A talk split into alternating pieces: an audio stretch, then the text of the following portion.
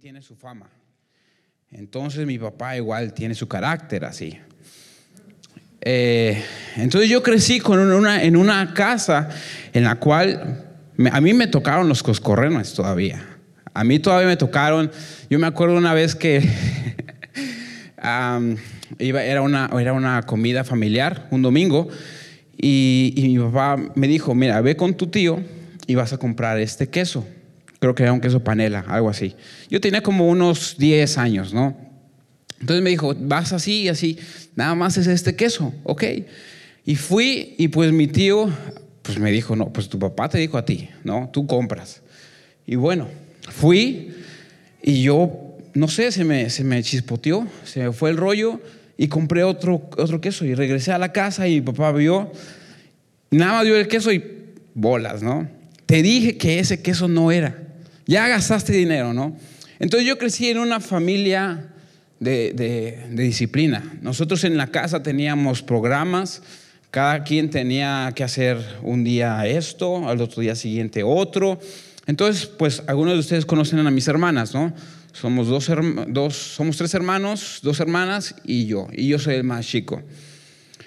Y pues sí, mi mamá, soy el consentido de mi mamá, pero pero eh, gracias a Dios mi papá y mi mamá siempre, siempre estuvieron con nosotros enseñándonos e inculcándonos en el hogar. En el hogar, en el hogar. Teníamos diferentes actividades. Mis papás, pues, eh, los domingos no era, de, no era de ir a restaurantes, no era de, de un día libre, era de visitar. Los sábados igual. Eh, a mi papá pues le marcaban en la madrugada y no, que un endemoniado, ah, pues que venga a la casa. O no, que fíjese, pastor, tengo esta enfermedad y, está en el hospital. Ah, pues eh, ahorita llego para allá. Entonces, con mi familia siempre fue un, ritmo bien, bien movido. Bien movido. Y hubo un tiempo en la adolescencia que yo mismo me, me, en la casa, en la casa, en la casa de ustedes, cuando vayan allá en Oaxaca, no es una casa muy grande, es una casa mediana. Y mis papás tenían estudios diario, diario, diario. en las mañanas llegaban unas, unas abuelitas, unas damas de oro que les llamamos allá, y llegaban a orar en la casa. Yo recuerdo que me levantaba y, y, ahí se escuchaban las oraciones de las abuelitas, ¿no? Y mi papá y mi mamá ahí acompañándolas. durante toda la semana eran actividades en la iglesia, era visitar aquí, allá se tenían aparte los estudios que les comentaba. Entonces eran estudios en los cuales iban, ah, en mi casa entraban, no sé, como 40, no, como 60 personas y cuando había convivio, pues sí llegaban a los 80. Entonces mi casa se llenaba, se llenaba de gente.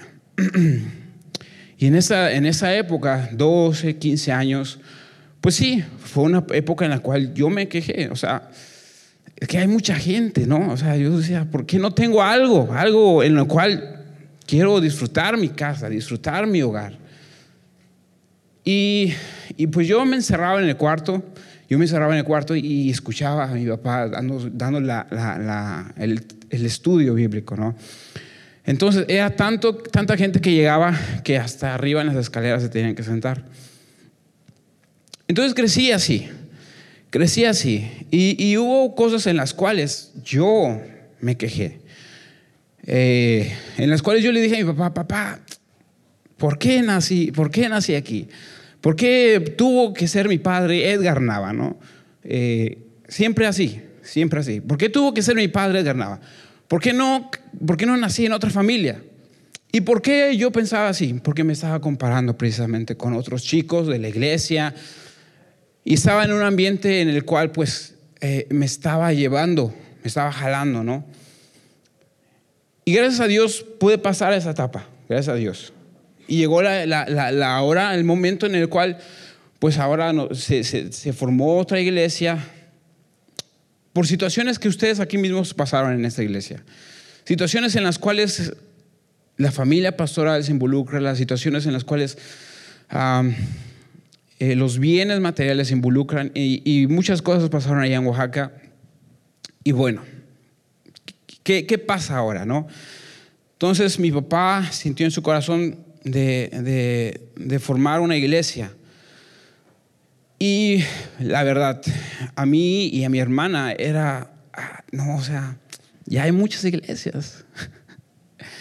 Eh, papá, pues mejor, mejor vamos a otro estado, vamos a otra ciudad. Ah, podemos apoyar a otro ministerio, podemos eh, irnos de misioneros, no sé. Pero otra iglesia, ya, ya hay muchas en Oaxaca. Pero mi papá lo sintió en su corazón. Y le, decía, le decíamos a mi papá, ok, pero queremos una iglesia diferente. Queremos una iglesia que no sea como las iglesias, pues de todos los domingos, de todos los domingos en las cuales, pues, ay, eh, que así, que allá, y sus diferentes métodos, ¿no? Entonces, pues mi papá obviamente eh, nos escuchó y todo, pero no, no quiero llegar a eso. El punto es que cuando ya se, está, se estuvo trabajando en la iglesia y, y, yo, estuve, yo estuve ahí trabajando y haciendo un montón de cosas, llegó un punto, la pandemia, en el cual tuve que llegar a preguntarme, ¿qué estoy haciendo? Y es lo que yo quiero iniciar con ustedes. ¿Qué es lo que los hace venir aquí? ¿Qué es lo que te hace levantarte la mañana y decir, hoy voy a ir a la iglesia? O, o es lo que, es lo que nos, nos, nos incentiva, ¿no? Y y psicológicamente, psicológicamente dice, las preguntas nos ayudan a mejorar la comunicación dentro de una organización o equipo.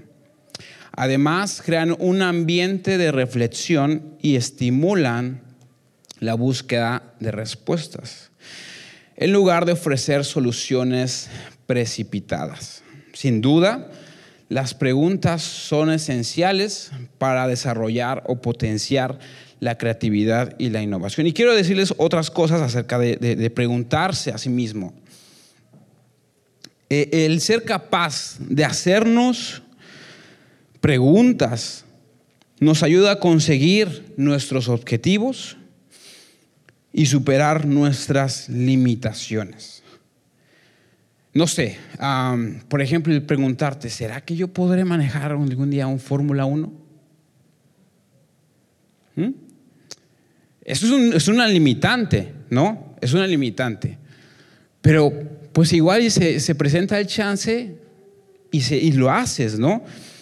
Luego también, la investigación y el aprendizaje se basan en obtener nuevos conocimientos y eso solo podemos lográndolo preguntando. Por ello, las preguntas son la base del aprendizaje, la enseñanza y la investigación. Así que yo quiero eh, eh, que, iniciemos así. Eh, pregúntate, ¿qué, es lo que te hace venir? ¿Qué es lo que te hace servir? ¿Qué es lo que te hace ser miembro de esta iglesia?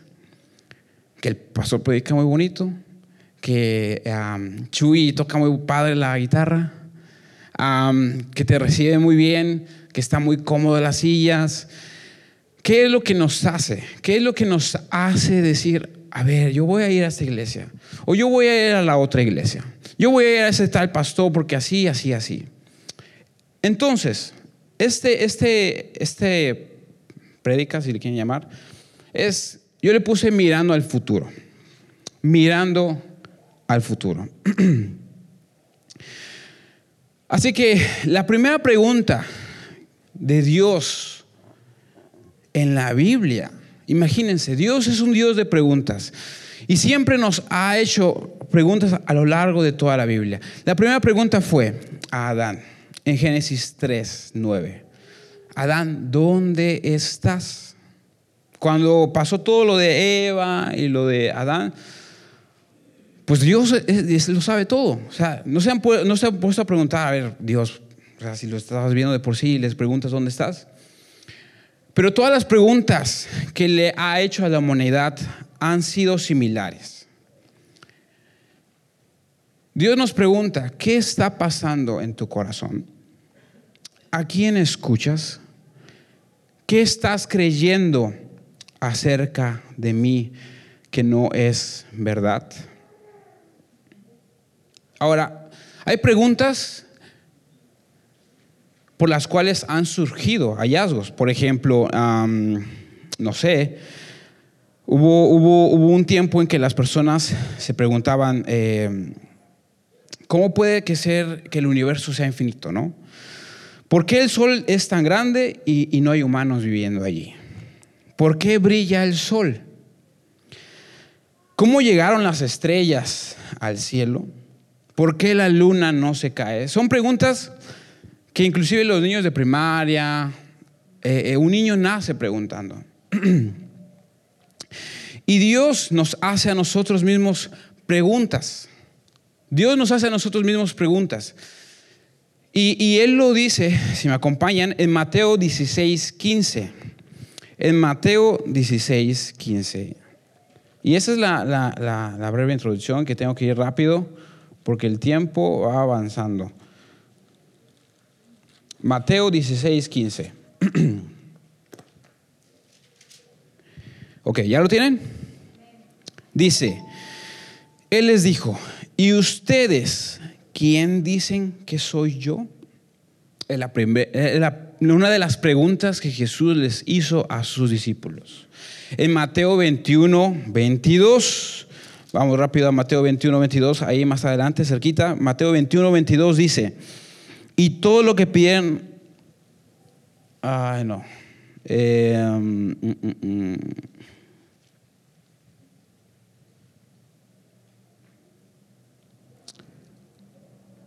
No, aquí me equivoqué, me equivoqué de, de cita. Es la siguiente, Juan 5, 6, Juan 5, 6.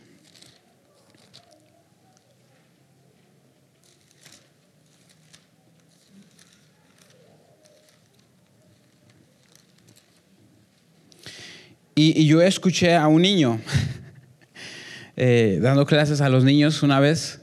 Dando clases a los niños, créanme, uno, uno experimenta muchas cosas bien padres. En Juan 5, 5, 6. Dice, cuando Jesús lo vio acostado y supo que llevaba ya mucho tiempo así, le dijo, ¿quieres ser sano? Y uno de los niños me dijo, oiga maestro, eh, ¿no cree que Jesús ahí fue tonto? Y yo digo, ¿por qué? Pues sí, porque lo vio sano, lo vio, lo vio enfermo. Y obviamente nadie quiere estar enfermo. ¿Por qué Jesús le preguntó, ¿quiere ser sano? Si eso es una respuesta lógica. Pero así Jesús hace, preguntas. Otra pregunta, ¿por qué tienes miedo? En Mateo 8, 26, eso ya no lo busquen. O ¿por qué dudaste? Cuando Pedro eh, eh, dudó al, salir de la barca. ¿Por qué dudaste en Mateo 14, 31? Así que Dios nos hace preguntas a nosotros. Y eso es muy importante para que nosotros, como ya lo hemos visto anteriormente, nosotros podamos ir más allá de lo que ya estamos haciendo, de lo que ya estamos logrando. Ok, ya nos reunimos, ok, eh, ya estamos tocando, ok, ya, ya estamos haciendo un nuevo trabajo. ¿Quieres seguir así? Pregúntate mismo, eh, eh, no sé, estás ganando un sueldo. Si nunca te vas a preguntar en tu vida, ¿será que yo necesito más dinero? Igual y sigues así. Entonces la pregunta que les quiero hacer a ustedes, ¿qué es la iglesia? Alguien que me diga qué es la iglesia. ¿Ok? Las personas, ¿alguien más? El cuerpo de Cristo, ¿alguien más? Las personas, el cuerpo de Cristo. ¿Alguien más? Un grupo de gente, muy bien. Eh, todas esas están muy bien. y yo aquí, imagínense, puse una, puse una, una, creo que es fábrica o, una, una, planta de distribución de, de, Amazon aquí en Tijuana. Y la encontré hace, hace poquito en una, en una foto. Y es una, es una imagen que, que se ve muy, se ve muy, refleja lo que han sido muchas iglesias. Y es, es, es Amazon así grande y un montón de casas así pobres alrededor. Se ve el edificio enorme de Amazon y todas las casas alrededor. Y, hay un misionero que fue a Guatemala. Eh, nosotros cuando estuvimos allá, hay iglesias a montón, montón, montón. O sea, no, no, no, no católicas, no, iglesias cristianas. Hay iglesias a montón. Entonces, este misionero me estaba comentando que, venía de la sierra, venía bajando, y dice que a lo lejos, a lo lejos, ya llegando a, la ciudad, veía un, edificio muy grande. Y mientras él iba bajando, iba viendo, estaba preguntando, pues, ¿qué será? ¿Una fábrica? ¿A una plaza comercial? ¿Qué será? Y mientras más iba llegando, vio que era una iglesia. Y me dijo, Shalom, qué bonito sería que esa iglesia no se viera ahí resaltante, sino que todo alrededor viera cómo fue impactada por esa iglesia. Y me quedé pensando en eso, y me quedé pensando en eso. Entonces, la primera vez que se menciona la palabra iglesia en toda la Biblia es en Mateo 16, 18. Si me quieren acompañar en Mateo 16, 18. Y seguro ya algunos que han estado en, los, en el discipulado han, estado viendo esto en, en el libro de Nuevos Creyentes. Mateo 16, 18. Dice, y yo también te digo que tú eres Pedro, y sobre esta roca edificaré mi iglesia. Y las puertas del Hades no prevalecerán contra ella. Ahora, ahí en griego, en griego es eclesia, que significa llamado a salir. Esta palabra se refiere a la congregación que ha sido llamada a salir. Y cuando el Señor Jesús menciona la iglesia aquí, eh, lo explica de tal manera que Él pertenece, o sea, la iglesia le pertenece a Él y no a nadie más. O sea, no es de un pastor, no es una organización, es de Él. Y, muchas veces hemos caído en eso, muchas veces hemos caído en eso, en ver una iglesia como, ah, y ustedes saben, ah, hay muchas iglesias ahorita en, los medios en los cuales eh, se presentan, por ejemplo, no sé, aquí en Los Ángeles hay megas iglesias, en, en Tijuana igual, y muchas veces tenemos ese pensamiento, no, ah, no, hombre, wow, una iglesia. Yo salí de una iglesia grande, enorme. Y díganme dónde están todas esas personas ahorita. Muchos de ellos no son cristianos ahorita. Entonces, quiero que se vayan con eso. ¿Qué es una iglesia? Ahora, una iglesia avivada y activa. ¿Cómo podemos tener una iglesia avivada y activa? Vamos a Hechos 2, Hechos 2, 42.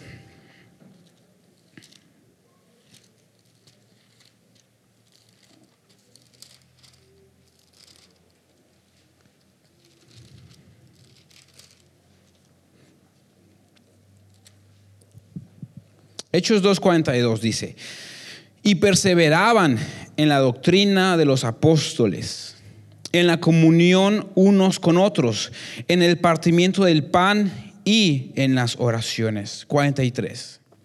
Y sobrevino temor a toda persona y muchas maravillas y señales eran hechas por los apóstoles. Todos los que habían creído estaban juntos y tenían en común todas las cosas. Y vendían sus propiedades y sus bienes y los repartían a todos según la necesidad de cada uno y perseverando unánimes cada día en el templo y partiendo el pan en las casas, comían juntos con alegría y sencillez de corazón, alabando a Dios y teniendo favor con todo el pueblo.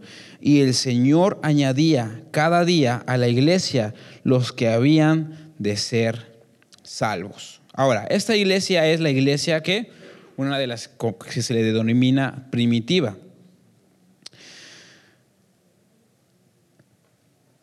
Y yo estudio administración. Yo estudio administración y en administración te enseñan a cómo incrementar tus bienes, cómo incrementar tus activos, cómo incrementar ah, las ventas. Y muchas veces yo, yo he visto, yo he visto que como iglesia a veces se cae en eso. No digo que, que esté mal, pero me asombra el hecho de que aquí ellos no tenían internet. No tenían publicidad, no tenían un encargado, hey, fíjate que tú te vas a encargar aquí de, presentar los anuncios, por ejemplo. Tú te vas a encargar de aquí de la alabanza, tú te vas a encargar aquí de esto, tú aquí de lo otro. O, o no había alguien ahí sino que en esa iglesia de aquellos años y que fue la iglesia por la cual se expandió el evangelio durante eh, por todo el imperio romano y mucho más allá. O sea, estas fueron las bases para que una iglesia pudiera crecer. Y no, y no, no en cantidad, sino en calidad. Podemos crecer en cantidad y podemos eh, eh, lo que hacen otros, jalarlos a otras, de otras iglesias, a miembros. Y mira, fíjate que, aquí van a, van a dar nachos y, fíjate que, aquí van a presentar la nueva película de Avengers y, fíjate que aquí este, en la alabanza va a venir, a, no sé, tal reggaetonero, vente y se jalan de otras iglesias, ¿no? y para que vengan y se llene su iglesia. Pero eso no es lo que estaban haciendo ahí los apóstoles. Eso es, no, no, no, no. Y muchas veces, yo lo digo, siendo alguien que pues de su vida, desde toda su vida ha estado en la iglesia. Toda su vida ha estado yendo cada domingo, yendo cada miércoles, en su casa estando en estudios, en su casa estando en oración. Y así, y así, y así, y así constantemente. Y yo le pregunto a mi papá, oye papá, ¿no, no, no te has llegado a cansar? Dice, no, no me he llegado a cansar. Entonces, ¿cómo es una iglesia avivada y activa? Una iglesia avivada, activa. Una de las cualidades que hay en una iglesia avivada, activa es que hay temor de Dios en las personas. Y es algo que se ha perdido. Se ha perdido lamentablemente. No sé ustedes qué han estado viendo en, las redes, ya eh, en internet, pero, por ejemplo, en México, apenas, yo creo que el mes pasado, un diputado que, que es miembro del LGTBQ y todo eso, lanzó una iniciativa lanzó una iniciativa en la cual el, el, gobierno iba a prohibir que esta Biblia se distribuyera porque incitaba a palabras de odio. Y que se hiciera una nueva edición borrando todos aquellos versículos, aquellas palabras que incitaban al odio. Y es una, es una iniciativa que, que lanzó este diputado allá en la Ciudad de México, en la Cámara de Diputados. Y así en muchos países hemos estado viendo. Y tal vez sí eso está fuera de la iglesia, pero lo peor es que está pasando muchas veces dentro de la iglesia. Y, yo mismo lo he visto, yo mismo tal vez he cometido errores igual, que es esto, hay temor o debe de haber temor en las personas. Hay manifestación de milagros y señales. Aquí, ¿cuándo fue la última vez que alguien se levantó y dijo, yo soy sano en esta reunión. He, sido sanado de esta situación. Yo no sé cuándo fue, pero es algo que realmente debemos de buscar y de anhelar en nuestra iglesia para que no sea algo muerto, para que no sea algo en lo cual llegas, te sientas, levantas tus manos, te sientas, escuchas, bye bye y adiós.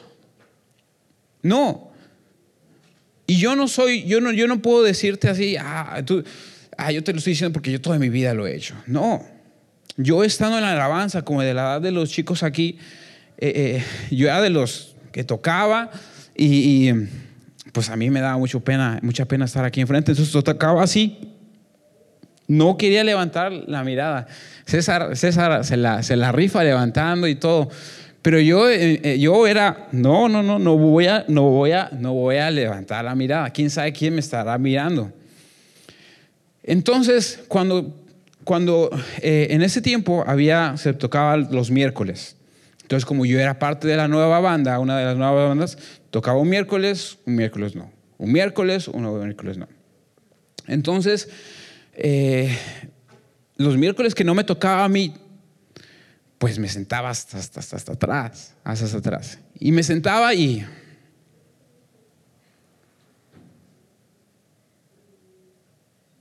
Y así. Entonces mi hermana me dijo, Shalom, mi hermana mayor me dijo, Shalom, ¿por qué solamente cuando tocas y subes arriba eh, crees que estás alabando al Señor? Y pues le dije, pues, porque estoy arriba, porque pues me están, me, estoy, me estoy viendo. Y me dice, no, o sea, ¿por qué hasta cuando estás hasta allá atrás, veo que estás sin hacer nada, sin cantar, sin levantar las manos? O sea, miren, a mí no me gustaba cantar. Yo no era de cantar, no era de cantar para nada. Pero eh, si una de las cosas que hace Dios, aparte de señales y milagros, es que cambia nuestras vidas. Entonces, si, aquí en esta iglesia no hay señales, no hay milagros, no ha cambiado tu vida, entonces debes de preguntarte qué está pasando. Ahora, hay unidad y comunión entre los creyentes. Hay unidad y comunión. Una de las cualidades de una iglesia es que hay unidad y comunión entre los creyentes hay un espíritu de generosidad y de amor. Si queremos que seamos una iglesia viva, tenemos que hacer cuatro cosas. Perseverar en la doctrina, como lo dice aquí, y perseveraban en la doctrina de los apóstoles. Ok, los apóstoles de dónde recibieron toda su enseñanza? ¿De dónde?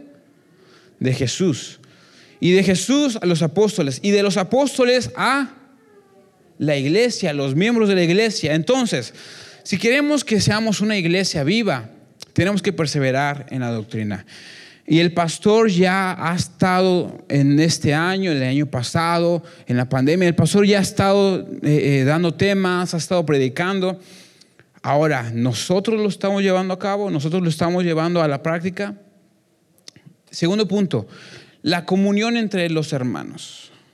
Y, no solamente es tener convivios, ¿no? No solamente es tener convivios y todo eso, sino que cuando hay alguna enfermedad, hay alguna dolencia, que todos podamos apoyarnos y, hey, yo recibí un, mensaje de, de allá de Oaxaca que decía, Shalom, estoy llorando acá. Ah, ok, lo voy a mandar a la iglesia allá en Oaxaca. Y, todos, se, todos oramos por él y si unas personas pueden, van a su casa y van a orar por él.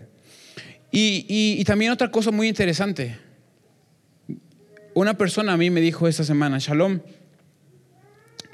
yo eh, eh, he estado batallando en mi vida cristiana y es de aquí bueno, desde Cate, he estado batallando en mi vida cristiana, pero estoy muy lastimado. Porque la iglesia que yo pude ir, que yo asistí, cuando hubo problemas en mi familia, no hizo nada, no hizo nada para apoyarme. Entonces, situaciones así, que el pastor lo ha estado hablando, que, que, en su corazón eh, por cuestiones en las que personalmente es muy difícil, es muy difícil llevar una comunión, pero se puede. Ahora, el partimiento del pan, que también aquí lo dice. Y la oración, y la oración. Eh, ¿Cuántos han venido algún día a la oración? De los que no han venido a la oración. Ok. De todos ustedes, de todos ustedes, yo les invito a esta próxima, la próxima semana en la oración. La oración y el ayuno, las veladas de oración y el ayuno, es algo muy fundamental, que yo lo he estado viendo con mis papás allá en la iglesia. Créanme que, eh, hay veces en que uno como joven pues se, desespera y dice, ay no, que yo quiero más movimiento. Y, entonces mi papá es de oración, oración, oración, oración. Y le decíamos a mi papá, papá, pero queremos hacer algo más. No, no, no. Vamos a orar. Y así como un año, dos años, tres años, cuatro años, oración y oración. Y se, se ha estado viendo el fruto de esa oración constante, constante. No personal, sino como iglesia. Se ha estado viendo constante, constantemente. Y mis papás me han comentado, me han contado muchas historias de muchas iglesias aquí en México, de cómo es que iniciaron. Y muchas de ellas iniciaron en oración. Eh, muchas de esas iglesias iniciaron en, en esa humillación, en esa intercesión. Muchas de esas iglesias, ahora ya grandes y enormes, iniciaron así. Y no digo que podamos y lleguemos y, esa sea la meta, llegar a ser una mega iglesia. Pero si queremos impactar a nuestra sociedad, debemos de cumplir con cada una de estas cosas. La oración. Y yo les invito a cada uno de ustedes para que puedan asistir a las oraciones. Ok, ya estás asistiendo, ya estás, perdón, estás orando en tu casa. Espero que así sea. Estás orando con tu familia. Espero que así sea. Tus devocionales en hogar es muy importante. ¿Cuántos de ustedes tienen devocionales en hogar?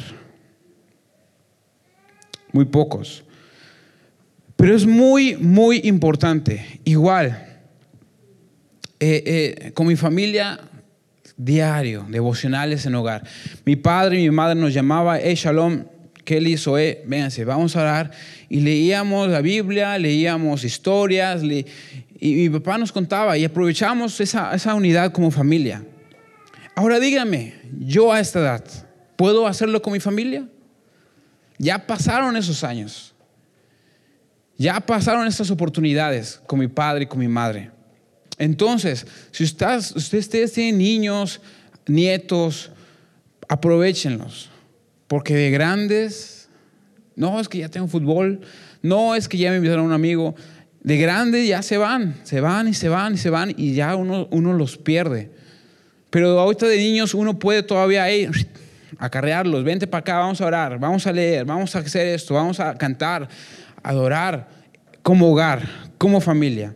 Entonces, es muy importante que tengan eso. Segundo, por ello también el resultado como iglesia viva será provocar temor, asombro a la gente.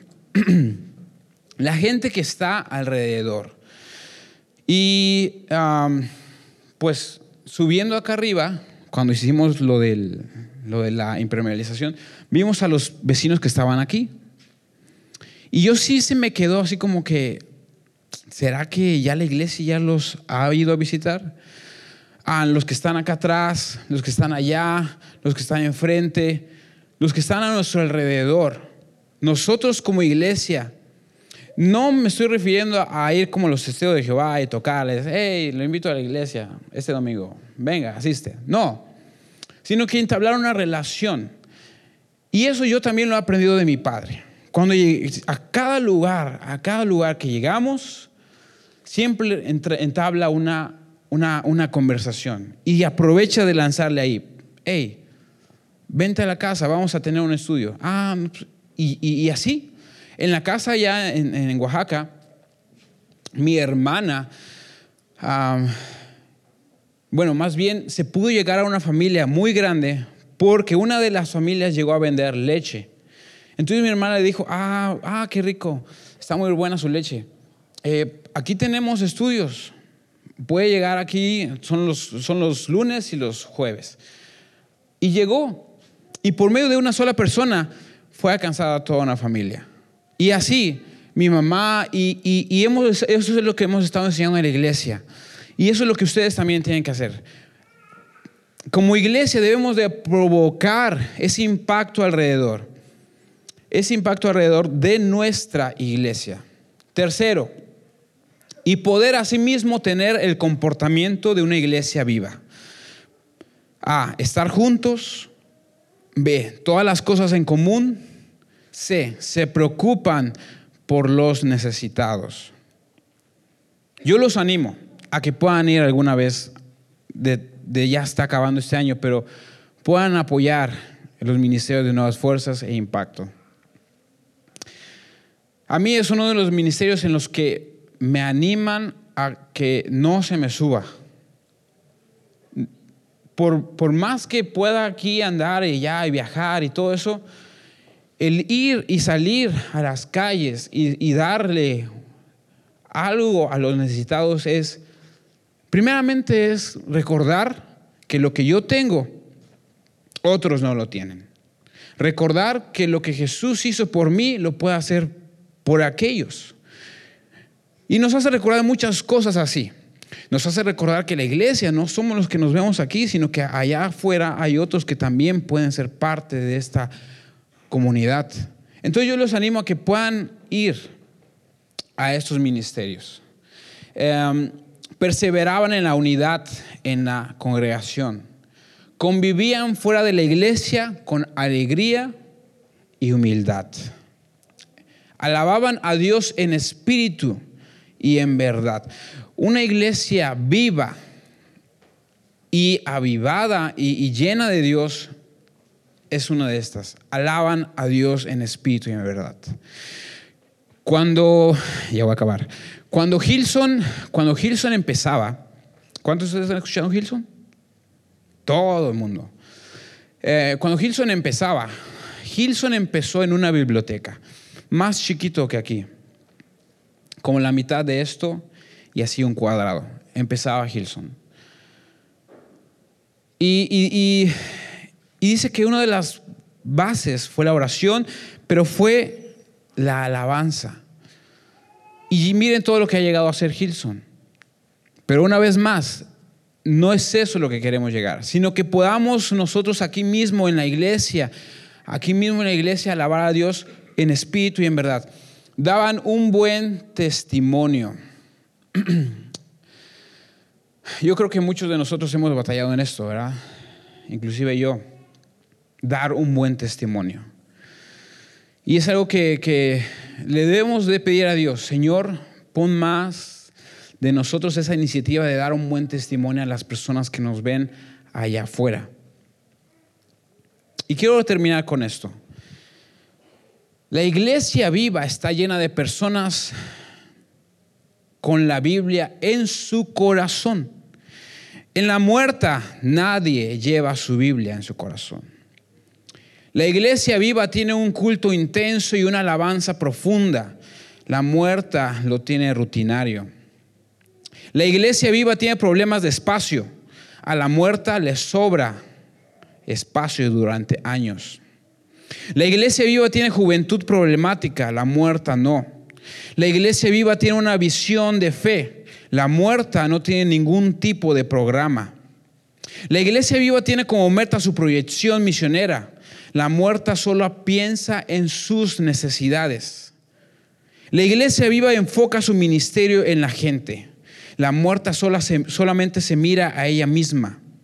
La iglesia viva está llena de, llena de diezmadores y de gente dadora. La muerta está llena de pedidores. La iglesia viva está llena de aire fresco de amor. En la muerta las rencillas son la única motivación. Y por último, la iglesia viva es eminentemente trabajadora, evangelizadora, perdón. La muerta está fosilizada. Entonces yo les pregunto a ustedes, ¿qué iglesia quieren ser? ¿Qué iglesia quieren pertenecer? Hay muchas iglesias en Tecate, a las cuales uno puede asistir inclusive cada domingo. Y les pido a los de la alabanza que pasen, por favor. A las que uno puede asistir cada domingo y puede andar casi los, como chapulín, ¿no? Pero ¿qué es lo que te hace decir, esta iglesia es la que yo quiero pertenecer? Esta iglesia es la que me anima, la que me incentiva. Esta iglesia es la que me hace realmente eh, eh, eh, venir y recobrar mis fuerzas en Dios. ¿Qué iglesia eres. Y no estoy hablando de, aquí, de este lugar, sino que tú. Y es una pregunta, es una pregunta que yo me tuve que hacer siendo joven. Shalom, tu padre es pastor, tu madre es pastora. ¿Tú qué, qué vas a hacer? ¿Qué para ti es la iglesia? Para ti, ¿qué es el tocar, el cantar? Para ti, Shalom, ¿qué es orar, leer la Biblia? Y preguntas y preguntas, en las que uno se pregunta, a, a, veces, ¿será que le estoy alabando al Dios correcto? ¿Será que realmente estoy haciendo las cosas correctamente? ¿Será que eh, eh, la alabanza, la, reunión, la comunión con los hermanos es, algo que realmente me llena o no? Entonces, cada uno de nosotros puede ser lleno de Dios si nos despojamos de las cosas que no le dan espacio a Él y le impiden llenarnos con su bondad. Para la mayoría de nosotros, el único tiempo en que estamos en una relación seria con Dios es los domingos el resto de la semana andamos a la deriva. Y eso que, te quedes con eso. Hoy domingo, que puedas iniciar en esta semana diciéndole a Dios, Dios, yo quiero ser un cristiano diferente. Yo quiero ser un cristiano en el cual tu amor, tu bondad pueda verse reflejado a través de mí.